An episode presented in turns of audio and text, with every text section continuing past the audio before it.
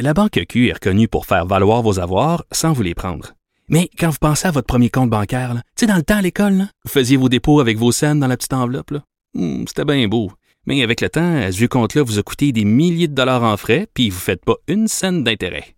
Avec la Banque Q, vous obtenez des intérêts élevés et aucun frais sur vos services bancaires courants. Autrement dit, ça fait pas mal plus de scènes dans votre enveloppe, ça. Banque Q. Faites valoir vos avoirs. Visitez banqueq.ca pour en savoir plus. Les effronter. Avec Geneviève Peterson. Les vrais enjeux, les vraies questions. Vous écoutez Les effronter. Tantôt, le premier ministre Legault qui nous présentait euh, une courbe avec euh, le pourcentage des décès selon l'âge euh, des personnes et vraiment ce qu'il y avait derrière ça, en tout cas selon moi, c'est mon interprétation bien personnelle, c'est qu'on essayait un peu d'atténuer cette espèce d'imbroglio qui semblait exister autour des sorties du gouvernement par rapport à l'âge limite là, pour travailler, être déconfiné. Là, on a parlé de 70 ans au début de la crise. On est allé après à 60 ans pour revenir à 70 ans pour revenir à 60 ans. Donc, c'est vraiment pas clair. Et là, les éducatrices et enseignantes dans la soixantaine, et j'ai dit éducatrices, mais il y a aussi des éducateurs, il y a aussi des enseignants. La langue me fourche tout le temps.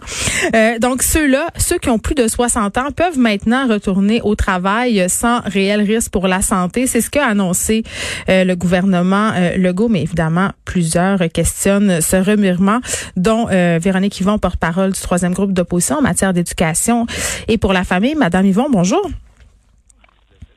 Est-ce qu'on a Madame Yvon avec nous? Oui, bonjour. Oui, bonjour, Madame Yvon. Écoutez, euh, on vient d'annoncer évidemment qu'on repoussait d'une semaine euh, l'ouverture des services de garde et des écoles dans la région euh, de Montréal et aux alentours, là, couronne nord, couronne sud. Comment vous accueillez premièrement cette annonce? Ben écoutez, je pense que c'est très sage et quand il y a un doute, on doit s'abstenir. Et de toute évidence, il y a beaucoup de doutes. On voit encore aujourd'hui 118 hum. décès. La situation n'est pas du tout stabilisée, augmentation significative des cas.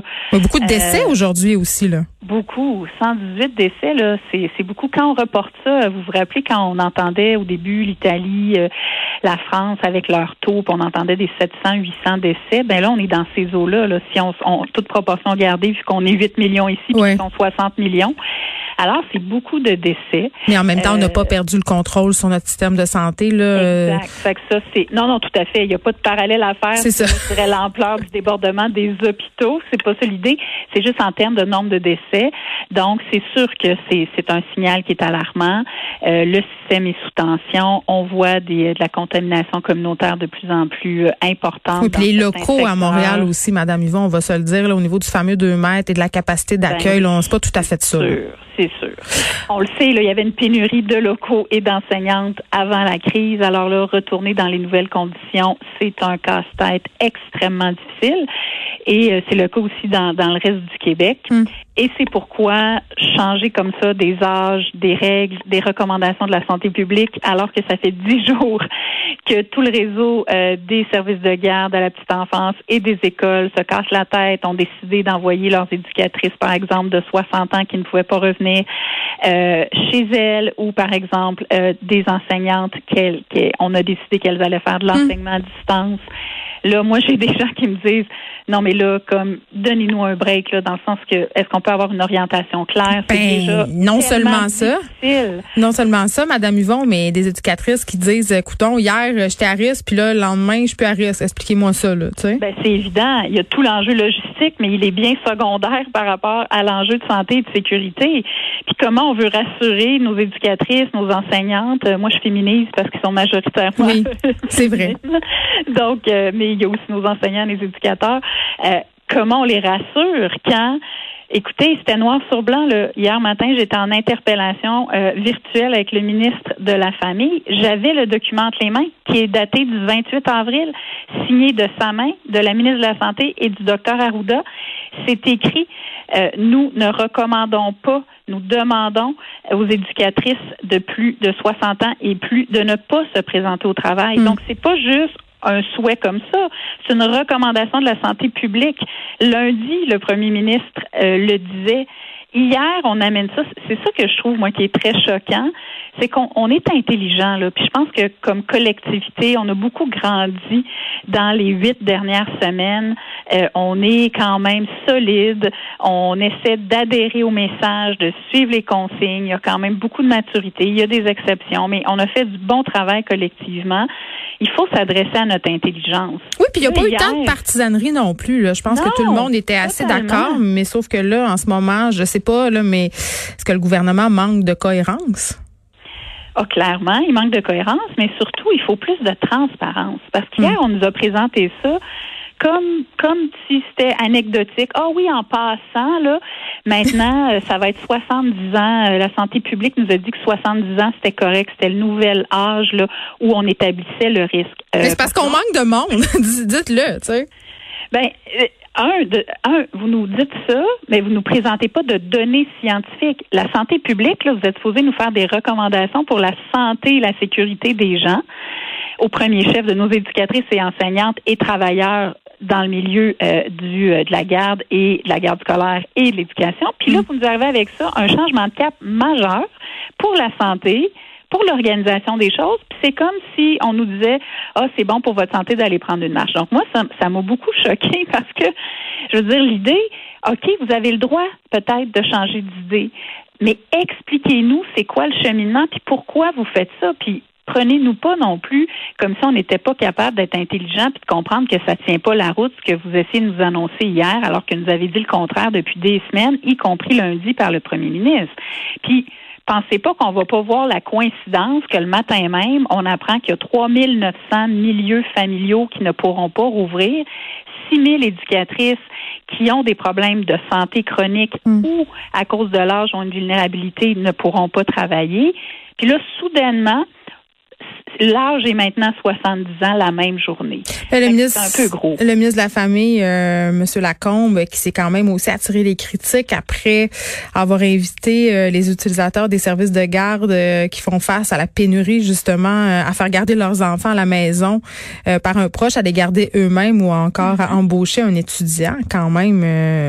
ça, c'est un revirement, ça aussi. Parce que je veux dire, ça aussi, c'était une grande incohérence. Depuis des semaines, on nous dit gardez là, la proximité, juste votre noyau familial immédiat. Euh, Mais c'est parce qu'après, on devient mêlé dans les mesures de distanciation et qu'est-ce qu'on a le droit euh, de faire ou de pas faire. D'ailleurs, vous soulignez euh, un peu ce manque de cohérence à Monsieur Lacombe sur Twitter. Ça a brassé entre vous et Mathieu Lacombe sur Twitter, Madame Yvon, cette semaine. Oui, hier. Oui, c'est ça. parce que, bon, vous l'interpellez. Je suis content que je l'interpelle, ouais. Ben en même temps, euh, il dit carrément que vous l'avez jamais appelé parce que dans le fond, euh, ce que vous disiez, euh, c'est qu'il rejetait l'idée de garantir une place en service de garde pour les travailleurs de la santé. Ça aussi, ça a beaucoup quand même fait couler de l'encre. vous disiez aussi qu'il y en a qui t'indiquent déjà qu'elles n'auront pas de place, pourront pas travailler. justement, et quand même, sa réponse me surprise, disait que vous l'avez jamais contacté à cet effet. Ben, c'est parce que moi, les nouvelles mesures, là, je les ai appris euh, comme vous. Ah, et je n'avais pas compris que les, les euh, infirmières et les préposés n'auraient pas de place garantie. Euh, là, dans les derniers jours, j'ai appris ça. Hmm. Et euh, moi, je veux dire, j'en avais pas qui me disaient. Ils m'ont ils m'ont dit ça parce que j'ai fait un appel à tous pour dire j'ai une interpellation avec le ministre demain. Avez-vous des questions pour lui? Donc, j'ai reçu ces questions-là, dont deux infirmières de ma circonscription. J'ai hmm. une autre qui m'a écrit ce matin me disant on n'en a pas de place parce que notre service ne rouvre pas, puis on peut plus être dans les services de garde d'urgence à partir de la semaine prochaine, puis à Montréal la semaine suivante, qui est maintenant le 25 mai, parce qu'on doit tout retourner dans nos services réguliers. Fait je, je soulevais au ministre hier l'incohérence, puis pourquoi il ne peut pas dire à ces infirmières, ces préposés-là, ben vous allez rester dans votre service de garde d'urgence. Vous en avez une place depuis le début de la crise. On a tellement besoin de vous autres. Là, on annonce aujourd'hui des primes importantes. Je pense que c'est très, très euh, important et essentiel de le faire pour garder euh, notre personnel du réseau de la santé, mais on les aura pas s'ils doivent rester à la maison pour s'occuper de leurs enfants. Donc, c'était ça la logique. Pourquoi on les laisse pas là? Alors, euh, le ministre a dit qu'il essaierait de tout faire ce qu'il peut, mais il a refusé de garantir. Puis, donc, c'est correct, c'est son droit de refuser de garantir, mais moi, je suis la porte-parole de la voix de ces gens-là qui comptent mm. aussi sur des députés de l'opposition pour soulever ces enjeux. -là. Oui, mais s'ils comptent sur vous, euh, pourquoi ne pas l'avoir contacté? Parce que c'est ce qu'il dit, M. Lacombe, là, sur Twitter. Il dit pas un courriel, pas un appel, alors que les autres oppositions l'ont fait. Oui, ben je trouve ça très très drôle parce que mon mon bureau euh, a souvent contacté son son cabinet pour toutes sortes d'enjeux qu'on a eu, des questions, des euh, des problèmes particuliers. Donc il y en avait tout à fait mm. une collaboration. Puis euh, moi, si je le contacte pas personnellement, c'est parce que j'imagine que le ministre de la Famille, par les temps qui courent, il est assez débordé. Merci. Donc je pense que c'est peut-être plus efficace de passer d'attaché politique à attaché politique. Puis s'il voulait, moi je le savais pas là, c'était quoi mm. son plan de déconfinement? S'il voulait avoir mes avis, comme le ministre de l'Éducation, euh, la, la, ministre de la Justice, le ministre Carman, le ministre Boulay, qui m'ont tous appelé, avec qui j'ai tous eu des échanges euh, dans, dans, nos dossiers pendant la, la, période de la crise. Lui aussi, je veux dire, s'il voulait me dire, regarde, je pense à telle, telle idée, moi, je peux pas lire dans sa tête. Et je ne l'ai zéro critiqué jusqu'à hier. Euh, tout le début de la crise parce que je trouvais que les décisions qui étaient prises étaient les bonnes. Ça se passait relativement bien dans les services de garde d'urgence. J'avais rien à dire. Mais hier, que voulez-vous, j'avais deux gros points. Les infirmières à qui je trouve qu'on doit garantir une place et euh, aussi les, les, toutes les, les éducatrices qu'on envoie sur le chômage et avec qui on rompt le lien d'emploi. Pour moi, on met tout le réseau et la stabilité du réseau à risque en faisant ça. Mais parce oui, ils n'ont plus de garantie après. Vous avez dit quelque chose d'intéressant, Madame Yvon. Vous avez dit jusqu'à présent, je trouvais que les choses se passaient très bien. C'est un peu à l'image de ce que pense, selon moi, la population. En tout cas, c'est ce que je sens. Euh, la population qui était très euh, en adéquation avec les mesures du gouvernement, euh, très positive, très confiante, vraiment euh, satisfaite. Moi, c'est ce que je chantais, c'est ce que les sondages révèlent aussi. Mais en ce moment, euh, je pense que la confiance des gens est ébranlée. Ben, c'est ça. Puis moi, je veux pas ça. Puis c'est pour ça que j'ai beau être une députée de l'opposition, en temps de crise, je veux que la confiance dans les autorités, elle soit maintenue parce que c'est une condition clé pour passer à travers la crise, que la population continue d'être solidaire, suive les consignes. Fait que moi, ce que je demande, c'est de la transparence, c'est de la constance, c'est de la cohérence. Parce que c'est ça les éléments fondamentaux pour garder de la confiance et de l'adhésion à ce qui est demandé. Et si hier on, on nous avait présenté ça autrement, si dans les derniers jours, quand on a changé de discours, par exemple, sur l'immunité collective, sur les raisons économiques, sur les rassemblements, euh, si on nous expliquait puis qu'on nous donnait les faits, les données scientifiques, qu'on était complètement transparent au lieu de nous arriver avec ça comme un cheveu sans soupe. On est intelligent, on est conciliant, on le mm. sait qu'il n'y en a pas de manuel d'instruction, là, tout écrit d'avance pour gérer la pandémie. Je pense qu'on on, écouterait, puis on dirait, OK, bon, je suis peut-être pas d'accord avec ça, mais au moins ils me l'expliquent, puis ils me prennent pas pour une idiote qui va penser que tout ça est une coïncidence. Donc, c'est un, un peu ça, je pense, hier, qui, qui est venu chercher les gens et qui fait en sorte que là, les gens ont de la misère à suivre parce que ça n'apparaît plus cohérent ni transparent. Donc, je pense qu'il faut juste que le gouvernement euh, se ressaisisse par rapport à ça. Très bien. Transparence et explication, c'est ce que je comprends de votre message, euh, Madame Véronique Yvon, porte-parole du troisième groupe d'opposition en matière d'éducation. Et pour la famille, on se parlait des éducateurs, des éducatrices, des enseignants, enseignantes dans la soixantaine qui peuvent maintenant retourner au travail. Euh, plusieurs d'entre eux soulignaient l'espèce de paradoxe puisque ces derniers temps, on disait que c'était plutôt 70 ans, après on est revenu à 60, mais bon. Que voulez-vous? Vous pouvez y aller. Hein? Et le premier ministre tantôt nous a dit euh, que la chose qu'il fallait regarder et évaluer, c'était votre état de santé. Hein?